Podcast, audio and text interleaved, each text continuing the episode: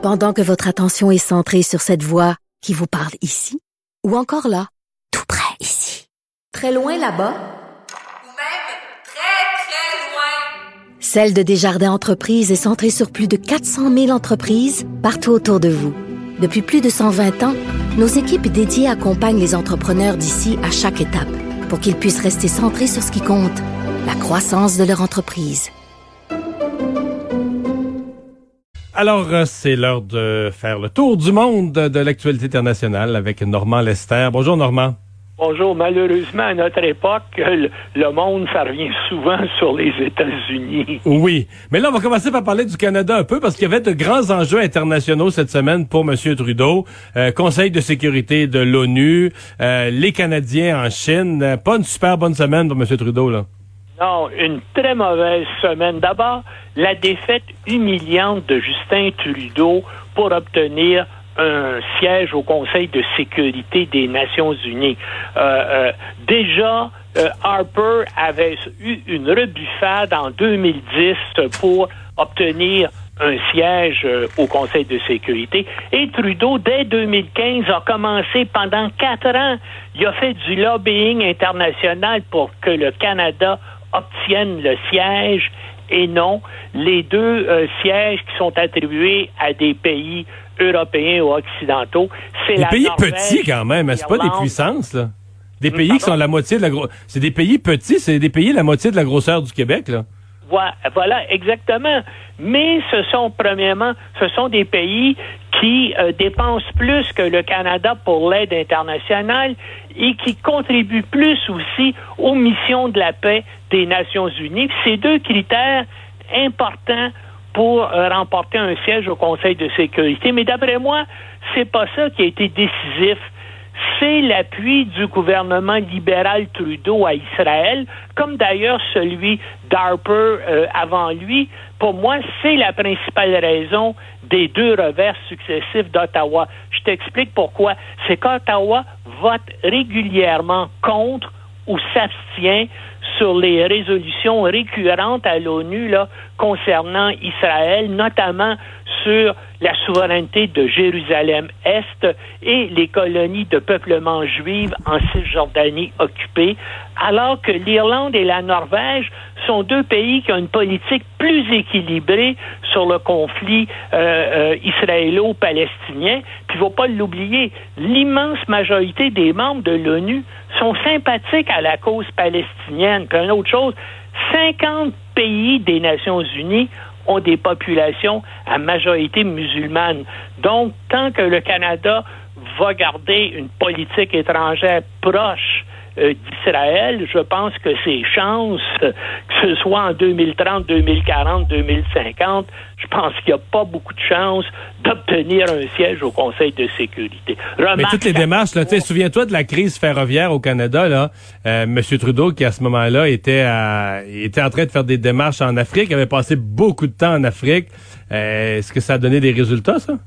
Ben non, ça n'a pas donné des résultats parce que ce qui s'appelle le groupe des 77, qu'avant on appelait le groupe des pays non alignés, a voté pour les pays, pour la Norvège et puis pour l'Irlande, parce que c'est des pays qu'ils jugent qui ont une politique étrangère euh, plus sympathique aux Nations Unies, puis une politique plus équilibrée vis-à-vis Israël. Donc, toutes les démarches de Trudeau sont pas données grand-chose. Même en décembre dernier, euh, Trudeau, tout à coup, a compris que la question israélienne serait importante. Il a décidé tout d'un coup qu'il allait euh, reconnaître un État palestinien au Moyen-Orient en disant si, euh, si je fais ça, je vais gagner des voix, mais ça n'a pas été suffisant là pour amener la majorité des membres de l'ONU euh, et du Conseil de sécurité de voter. Et là, nos, nos deux Canadiens en Chine là, qui font face donc à des accusations plus graves. Oui, ben, des accusations d'espionnage, sauf qu'on ne sait hmm. pas quoi. Euh, d'après moi, là, ça n'a rien à voir. Il y en a un, c'est simplement un, un, spécialiste des questions internationales qui travaille pour une, pour, pour une organisation qui suit le développement, euh, qui est un analyste international, et l'autre, c'est un homme d'affaires. D'après moi, ils n'ont pas fait d'espionnage. D'ailleurs, il n'y a aucune information pour préciser le, genre d'accusation d'espionnage qu'ils ont fait. Et de plus, ils sont gardés dans des conditions euh, absolument épouvantables dans une prison chinoise. Ils sont confinés à une petite cellule chacun avec la lumière qui est ouverte 24 heures par jour. Ils peuvent pas rencontrer leurs avocats. Essentiellement, c'est que les Chinois veulent que le gouvernement libère Meng Wanzhou, là, une des dirigeantes du groupe Huawei. Elle est euh, elle est euh, euh, le, présidente des questions financières, puis est aussi la fille du fondateur. Elle a été arrêtée à Vancouver à la demande des États-Unis. Euh, elle est encore en, en, elle se défend pour essayer d'éviter son extradition, mais elle au moins vit dans sa maison de luxe à, Vancouver, puis donc, à part ça, donc tout ce qu'elle fait, elle fait comme nous, un semi-confinement, mais elle n'est pas plus harcelée que ça. Maintenant, mm. comment ça, ça va finir tout ça? Dans le fond, ça va dépendre de Washington. Et puis Trump a dit là, à plusieurs reprises jusqu'à maintenant qu'il abandonnerait les accusations contre elle à condition qu'il y ait une entente commerciale avec la Chine euh, qu'il juge acceptable. Donc, malheureusement, là-dedans, le Canada, on, est un peu, on sert d'intermédiaire, et puis de dire dans les négociations entre la Chine et les, États-Unis. Et puis, ben, si on regarde ce qui se passe en Chine, évidemment, ce qui arrive à Hong Kong depuis un an, les incidents récents à la frontière avec avec l'Inde, euh, les, euh, les chicanes de la Chine avec l'Australie, euh, disons que c'est la puissance montante sur la planète et puis il semble pas tellement plus sympathique au niveau international que le rôle que les États-Unis ont joué jusqu'à maintenant. Ouais. Normand, parlons justement des États-Unis. Donald Trump a eu, faut, je pense, un début de mois de juin très très difficile. Veut probablement changer un peu le, rythme avec cette cette réunion ce grand rassemblement demain à, à, tout ça. Et euh, mais il y a beaucoup d'inquiétudes évidemment parce que c'est une zone qui est très sensible. On l'a dû le changer de date et aussi parce que ce rassemblement brise à peu près toutes les règles euh, des autorités américaines en matière de santé. Il y a des inquiétudes euh, que qu'il y en ait qui attrapent la COVID là-bas. Et, écoute, c'est fou cette affaire-là. Premièrement, la réunion devait avoir lieu aujourd'hui. Et puis là, tout à coup, il y a des gens qui sont mal criés. Oui, mais c'est la fête qui, euh, euh, euh, qui honore l'abolition de l'esclavage aux États-Unis. Vous pouvez pas faire un meeting politique, ça. Alors, Trump a décidé de le changer d'une journée plutôt que de le faire aujourd'hui. Il le fait demain. Mais simplement le fait d'avoir choisi la ville de Tulsa en Oklahoma, je veux dire, c'est une, euh, euh, euh, insulte aux Noirs américains parce que cette ville-là, il y a 99 ans, en, juin, donc en 1921, a été la scène d'un des plus gros massacres de Noirs de l'histoire des États-Unis. Hein, ça s'appelle dans l'histoire le massacre de Tulsa, où il y a au moins 300 Noirs qui ont été tués par des foules blanches dans le quartier noir de la ville, qui était à ce moment-là le plus prospère des États-Unis. Et bien sûr, ils ont brûlé aussi des églises, des maisons, des écoles. Il n'y a personne qui a jamais été accusé de rien. Même la police de Tulsa à l'époque s'était mis du côté des émeutiers pour tuer des Noirs. Puis Trump fait aujourd'hui euh, son meeting donc dans cette ville-là. Mais ce qui est absurde aussi, puis là on peut, il faut parler de stupidité sociale, c'est que tout le monde aux États-Unis, y compris le centre de contrôle, le, Center for Disease Control, dit attention, il faut pas y avoir de rassemblement. Ici, il y a des rassemblements, il faut porter des masques.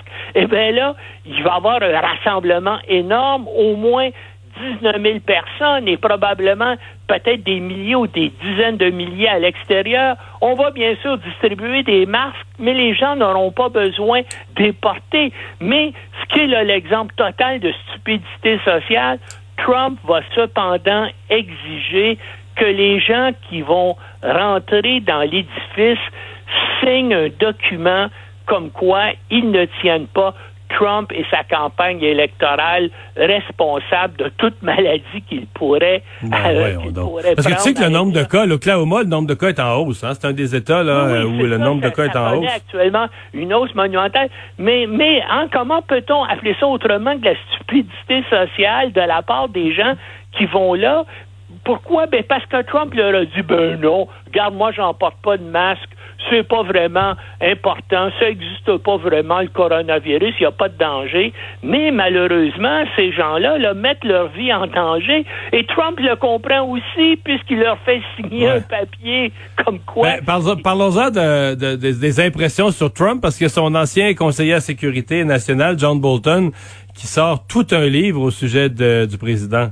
Oui, puis oublie pas, John Bolton, c'est un un ultra conservateur, hein. C'est un homme, c'est un homme de droite, une espèce de vote en guerre contre l'Iran, euh, euh, contre l'Irak. C'est un gars qui voulait politique dure vis-à-vis la Chine, euh, vis-à-vis la Russie.